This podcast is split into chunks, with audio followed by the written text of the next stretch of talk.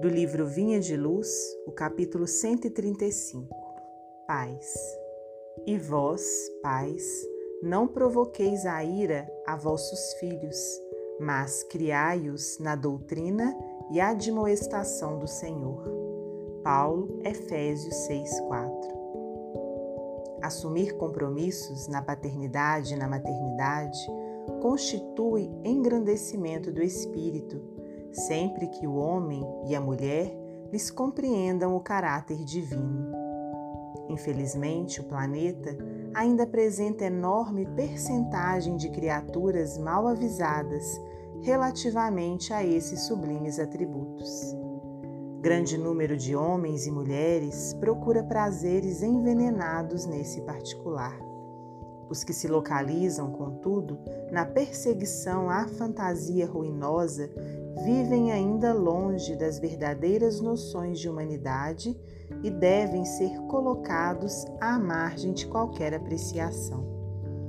Urge reconhecer, aliás, que o Evangelho não fala aos embriões da espiritualidade, mas às inteligências e corações que já se mostram suscetíveis de receber-lhe o concurso.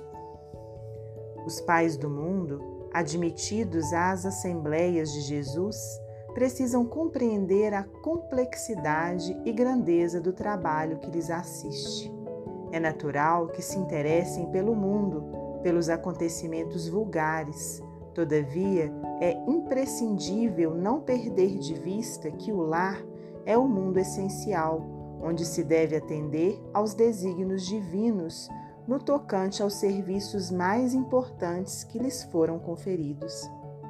Os filhos são as obras preciosas que o Senhor lhes confia às mãos, solicitando-lhes cooperação amorosa e edificante.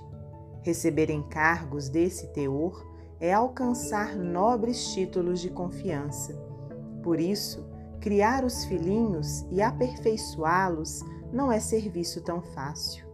A maioria dos pais humanos vivem desviados através de vários modos seja nos excessos de ternura ou na demasia de exigência. Mas, à luz do Evangelho, caminharão todos no rumo da era nova, compreendendo que, se para ser pai ou mãe são necessários profundos dotes de amor, à frente dessas qualidades deve brilhar o divino dom do equilíbrio. Emmanuel, Psicografia de Francisco Cândido Xavier.